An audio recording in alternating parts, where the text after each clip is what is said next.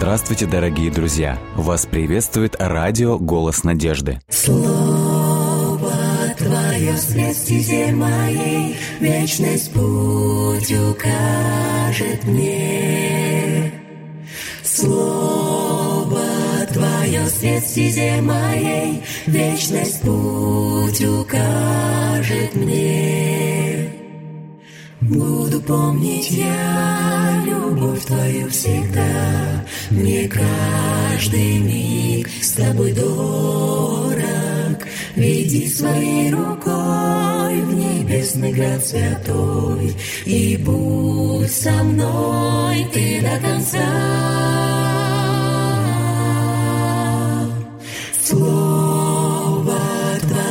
Свет стезе моей, Вечность путь укажет мне. Слово Твое свет стезе моей, Вечность путь укажет мне. Если убоюсь, если я с пути собьюсь, Знаю я, Ты со мною, И в Твоих руках исчезает страх. Будь со мной Ты до конца, до конца. Слово Твое свет стезе моей, Вечность путь укажет мне. Слово Твое свет стезе моей, Вечность путь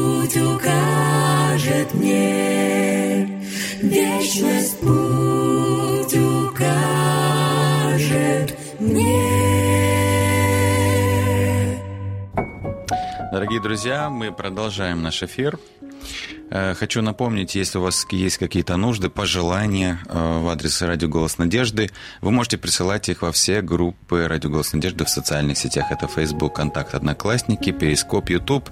А также вы можете присылать свои сообщения на номер WhatsApp или Viber. Номер телефона плюс 7 915 688 7601.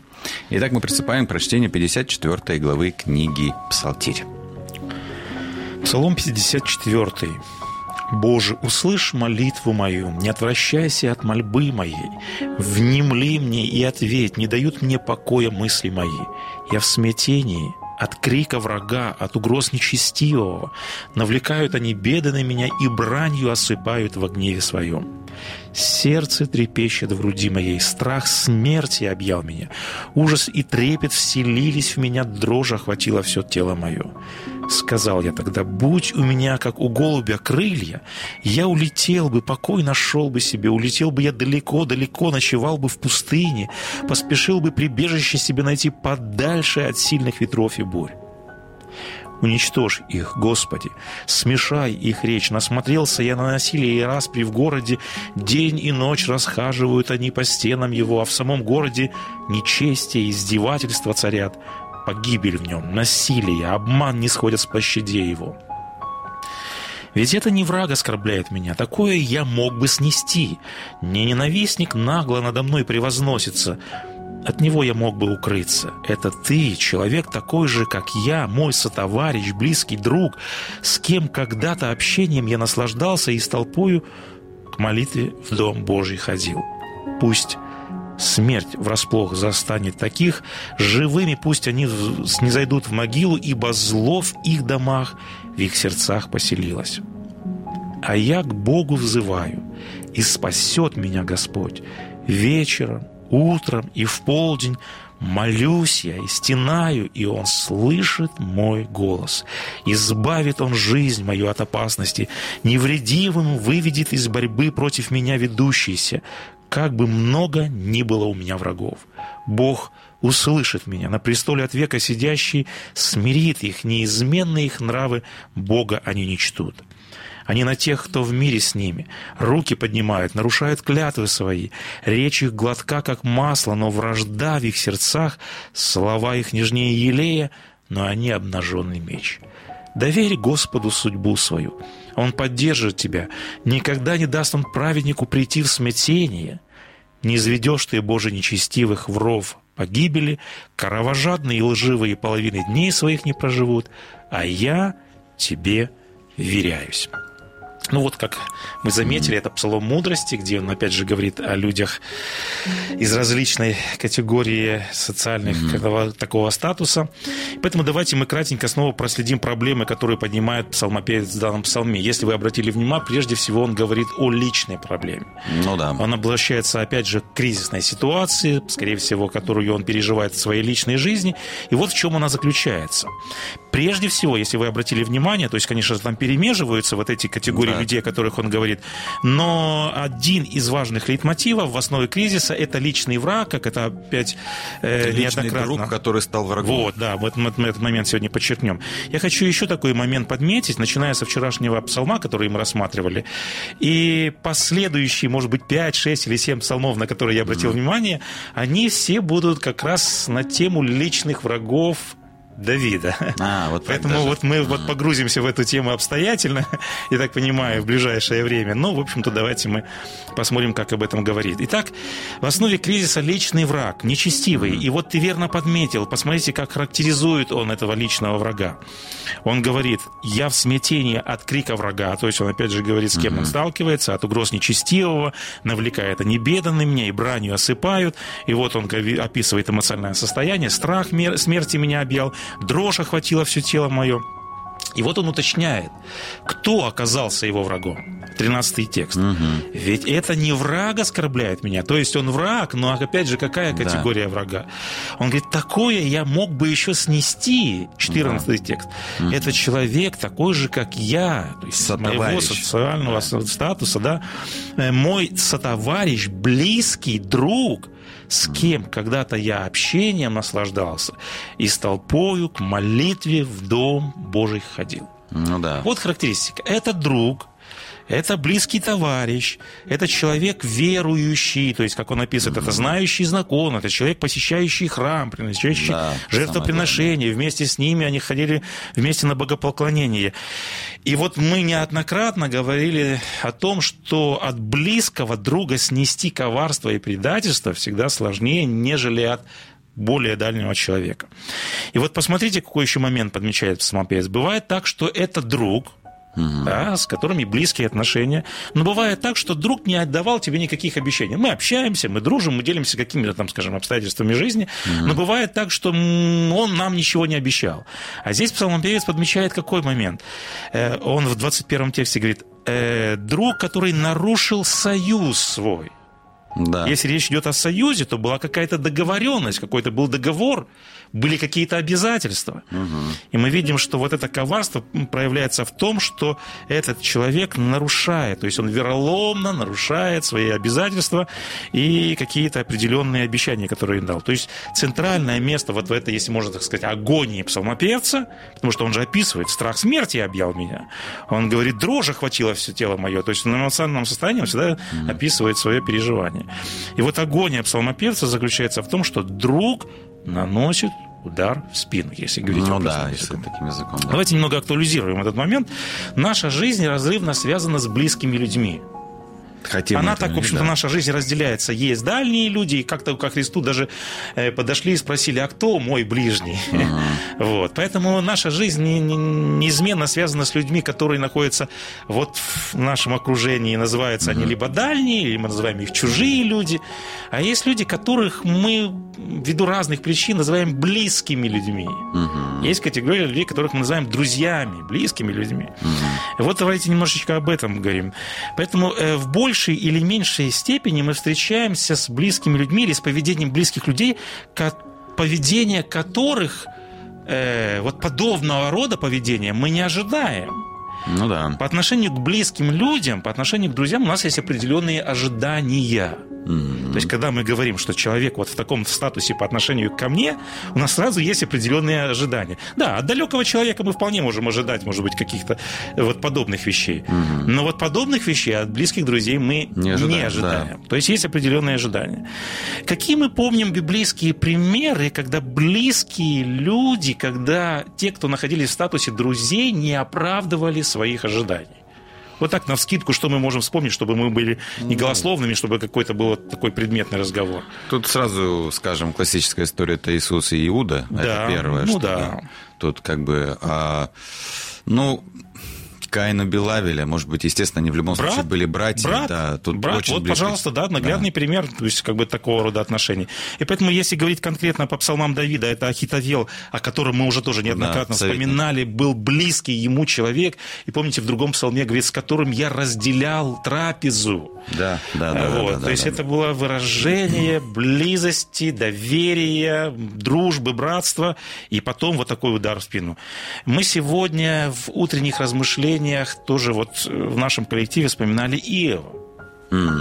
Ну Мы да, вспоминали Иова, который попадает, и мне понравилось сегодня в утренних размышлениях автор эм, вот чтения, ко- которое мы читали, он э, попытался систематизировать беды, которые пришли в жизнь Иова. И он перечисляет, он говорит, шесть главных аспектов жизни, шесть Задето. самых главных сфер жизни которые составляют основу жизни человека.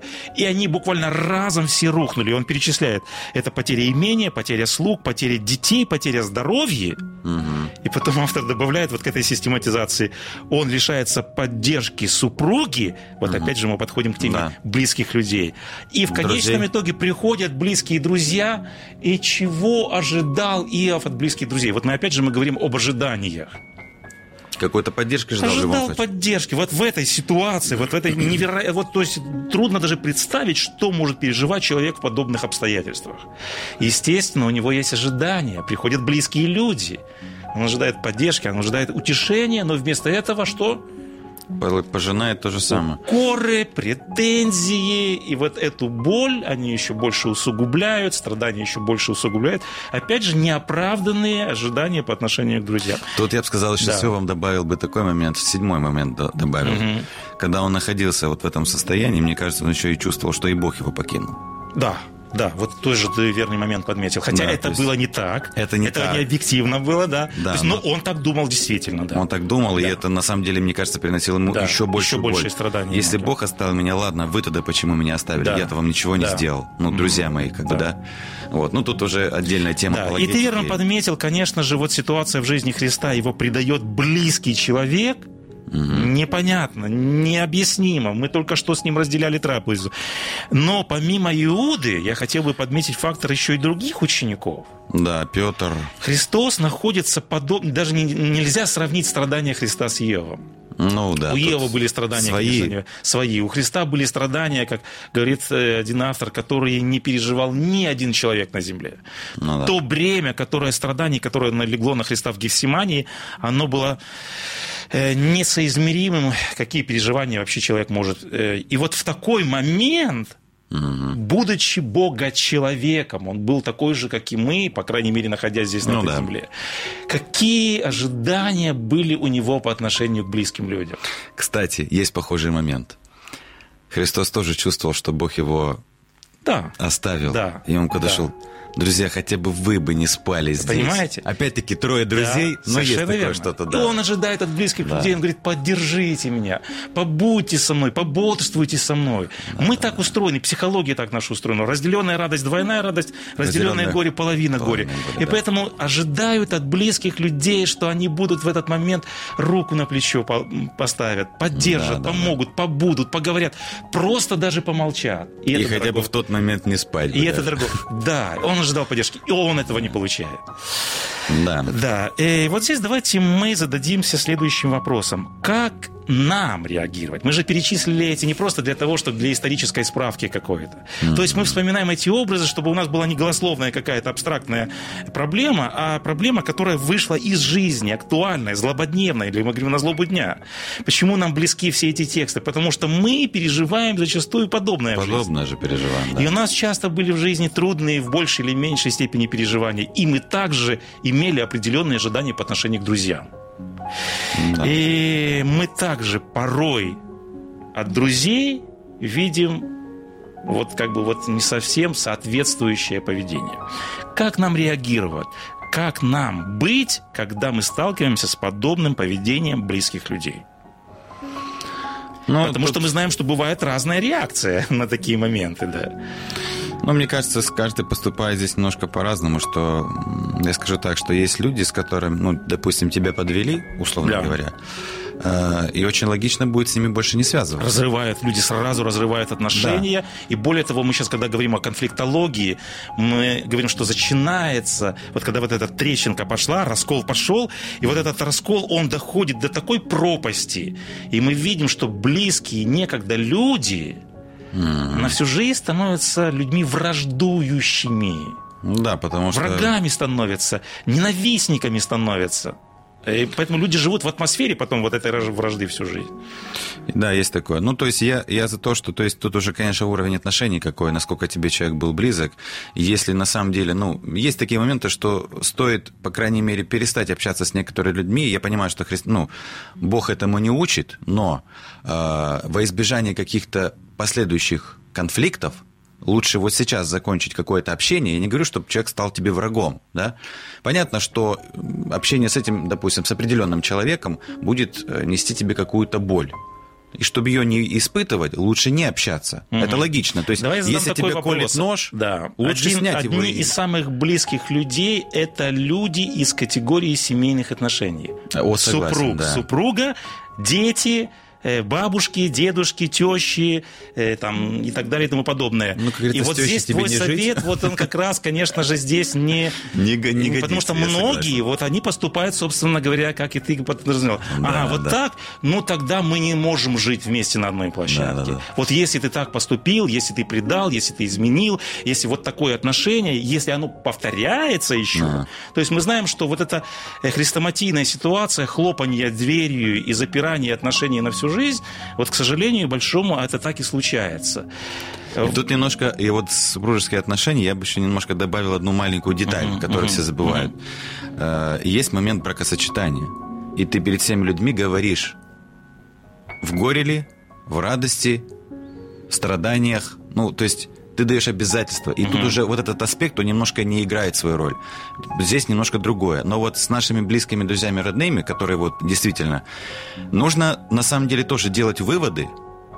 И уже в любом случае, когда происходит разрыв, мы перестаем делиться определенной информацией. Угу. Да, эти люди остаются в нашем кругу но мы перестаем делиться определенной информацией. И, к сожалению, это последствия греха. О них тоже нужно знать. И я думаю, Давид больше не доверял Дойку и Думиянину, или э, он больше не общался, угу. да, Хитофелу. Угу. То есть да, он его не убил. Этот человек остался где-то там рядом находился. Он просто слушал, по крайней мере, его советы, но уже немножко оценивал mm ситуацию. Может быть, раньше он Ахитофел сказал, и он раз его послушал и даже не задумался над его советом. Сейчас он уже начал думать. Угу. С, с одной стороны, это полезно, может ну, быть. Да. Да. Давайте мы подметим такие очень важные моменты вот в этом вопросе. Прежде всего для нас является ярким примером Иисус Христос, угу. потому что когда Христос называет э, каким-то статусом людей, он угу. называл это так: "Я пришел к своим", и он под своими подразумевает не только 12 учеников. Угу. Весь мир это его дети. И он говорит, я пришел к своим, и свои... Но меня не приняли, да. И поэтому вот когда мы сейчас говорим об отношении ко Христу, мы не суживаем это только к 12 ученикам. К большому сожалению, это было системное отношение к Иисусу mm. Христу. И выразилось оно в самой радикальной форме, когда на кресте написано его э, там заушали, когда его, там, скажем, вот э, каким-то образом mm-hmm. проклинали. И вот когда мы задаемся вопросом, а как нам вести в подобных обстоятельствах, mm-hmm. пример Христа показан для нас, потому что апостол Петр говорит, чтобы мы следовали по его следам. И дальше он говорит, будучи злословим, не злословил взаимно. Да. Когда же нас близкие друзья злословят, мы начинаем взаимно. Или э, когда мы, опять же, вспоминаем Голговский крест, он произносит фразу «Господи, прости им, ибо не знают, mm-hmm. что делают». Поэтому я хотел прежде всего подметить элемент прощения. Конечно mm-hmm. же, нас внутри разъедает обида, поэтому это чувство несправедливости, оно, конечно же, нас закипает внутри нас. Но Христос своим личным примером учит нас миловать, снисходить, прощать. Я хочу подметить очень важный момент. Мы очень требовательны к другим, мы ожидаем, что по отношению к нам должны То определенно как-то да. действовать, и прежде всего близкие друзья. И мы очень снисходительны к самому себе, потому что иногда мы поступаем так же, как они, но мы снисходим к себе. Да. Поэтому нужно поменять эту формулу.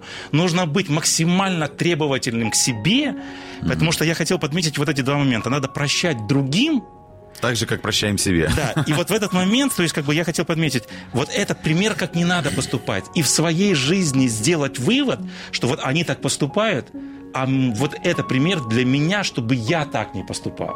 Поэтому вот здесь Да, этот очень важный да. момент, который, может быть, был для нас полезен быть, чтобы быть максимально требовательным к себе, и максимально снисходительным другим. Давайте очень кратенько еще один аспект мы подметим, который подмечает псалмопевец. Он переходит от личной проблемы к общей или к общественной проблеме. Он говорит, да, меня окружили нечестивые люди, даже, может быть, близкие друзья вот попали в категорию врагов. Но он говорит, разве только у меня такая проблема? Потому что он сначала говорит о личной проблеме. И посмотрите, что происходит вокруг. Псалмопевец описывает морально-нравственное состояние общества или города, как он здесь написано. И он перечисляет, если можно так сказать, семь смертных грехов города.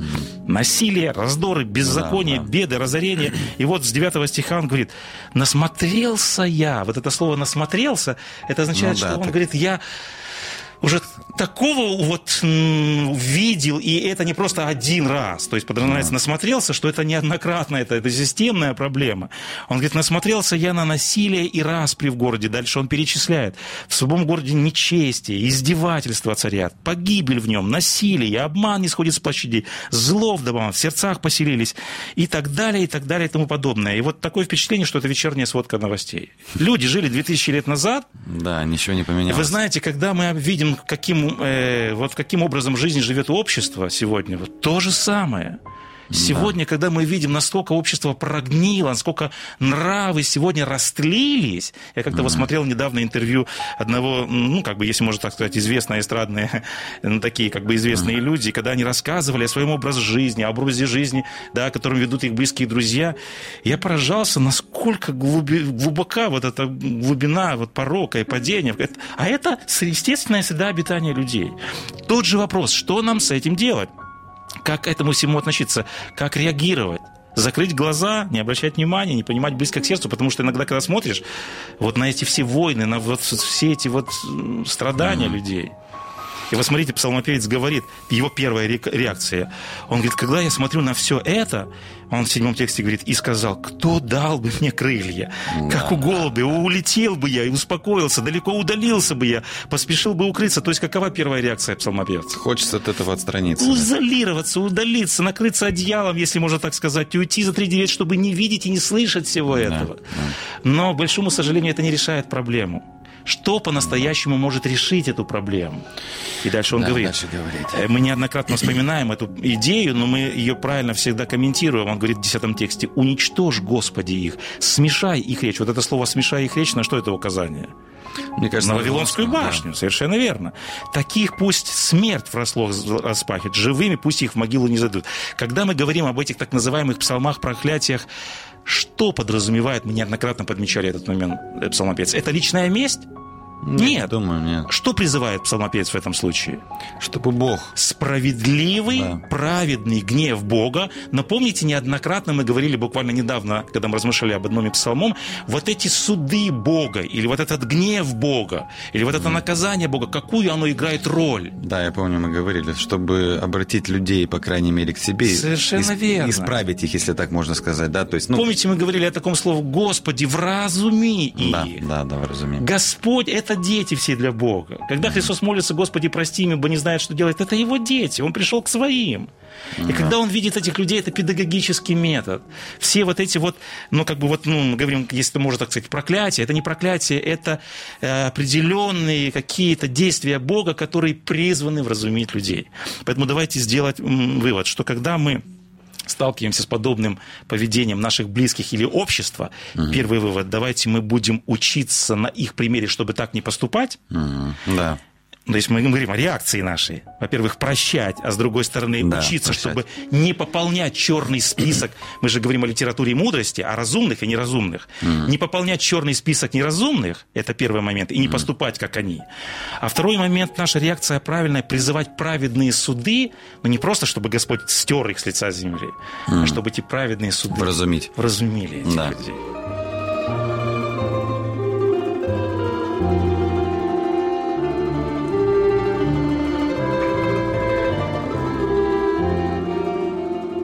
Дорогие друзья, вы можете оставить свои сообщения через WhatsApp и Viber по номеру плюс 7 915 688 7601 или позвонить нам на бесплатную линию, которая работает на территории Российской Федерации. Номер 8 800 100 ровно 1844. 8 800 100 ровно 1844.